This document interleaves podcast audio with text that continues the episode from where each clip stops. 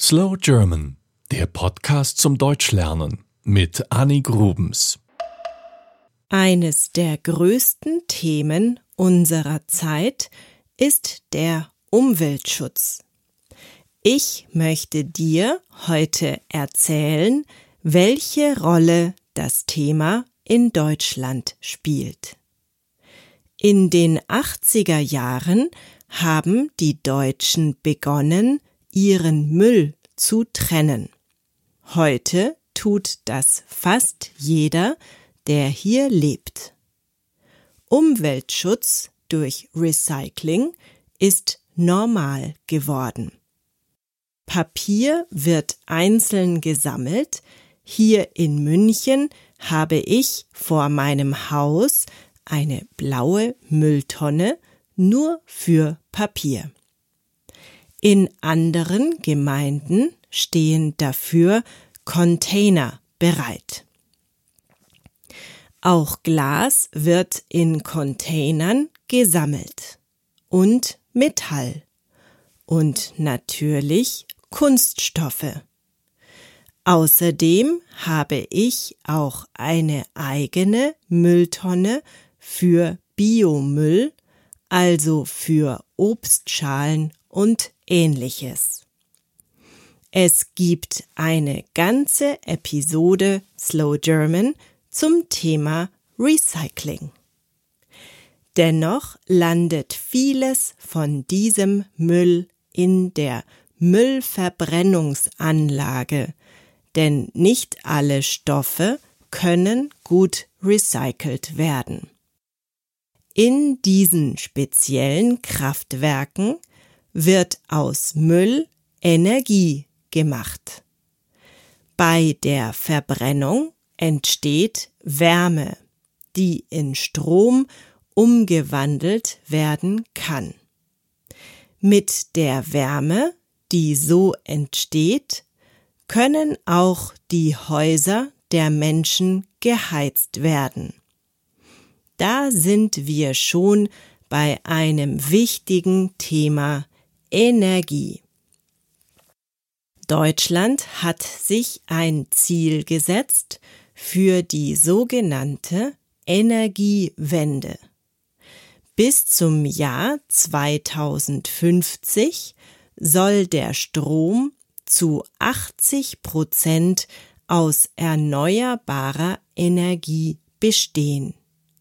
Erneuerbare Energien sind zum Beispiel Sonne und Wind. Die Stromversorgung in Deutschland soll also grüner werden. Im Jahr 2000 lag der Anteil der erneuerbaren Energien noch bei 6 Prozent. 2018 ist er bei 38 Prozent gelandet. Zum einen soll also die Energie aus Quellen kommen, die sich immer wieder aufladen. Man nennt das Nachhaltigkeit. Zum anderen sollen wir aber auch einfach weniger Energie verbrauchen. Du erinnerst dich sicherlich an die Nuklearkatastrophe im japanischen Fukushima 2011. Nach diesem Unglück waren die Menschen auch in Deutschland schockiert. Die Mehrheit wollte keine riskanten Kernkraftwerke mehr in der Nähe haben, denn so ein Unglück könnte auch hier passieren. Also wurde von der Politik festgelegt, dass Deutschland bis 2022 komplett aus der Atomkraft aussteigt. Und schon sind wir bei einer Energieform, die in Deutschland heftig diskutiert wird. Die Kohlekraft. Vor allem im Westen Deutschlands spielt sie eine große Rolle. Viele Menschen arbeiten in dieser Industrie und haben Angst davor, ihre Jobs zu verlieren. Fast die Hälfte der Energie in Deutschland kommt nach wie vor aus Kohlekraftwerken. In diesen Kraftwerken wird Kohle verbrannt, um Strom zu erzeugen. Eine Katastrophe für den Umweltschutz. Deutschland hat den Kohleausstieg bis 2038 beschlossen. Kommen wir zu den sogenannten erneuerbaren Energien. An Neujahr 2018 morgens gegen 6 Uhr wurde ein Rekord aufgestellt. Zum ersten Mal wurde der deutsche Stromverbrauch komplett durch erneuerbare Energien gedeckt. Zumindest rechnerisch. 85 Prozent konnte der Wind schaffen, der Rest Wasserkraft und Biomasse. In der Realität sieht es noch anders aus. Aber wir sind immerhin auf einem guten Weg. 2018 waren es 16,7 Prozent der Energie. Viele von uns versuchen, Strom zu sparen. Wir haben in unseren Wohnungen alte Glühbirnen durch LED-Lampen ersetzt. Wir versuchen beim Kauf neuer Geräte besonders stromsparende Modelle zu wählen. Auch bei der Wärmeerzeugung wird umgedacht. Neu gebaute Häuser haben immer öfter sogenannte Wärmepumpen, damit sie nicht mit Heizöl geheizt werden müssen. Unser Haus hat so eine Pumpe und beim Nachbarn ist eine Anlage auf dem Dach, die das Wasser durch Sonnenstrahlung erwärmt. So haben wir im Sommer immer warmes Wasser und müssen dies nicht mit Strom erhitzen. Der Staat hat viele Anlagen gefördert, also sie für den Bürger billiger gemacht. So wird der Umweltschutz attraktiver. Natürlich wird auch in Deutschland mit Sorge auf den weltweiten Klimawandel geschaut. Wir sind ein kleines Land, aber wir versuchen unseren Teil dazu beizutragen, dass es nicht noch schlimmer wird. Ich wundere mich immer ein wenig darüber. Zum einen ist die politische Partei Die Grünen in Deutschland so erfolgreich wie noch nie.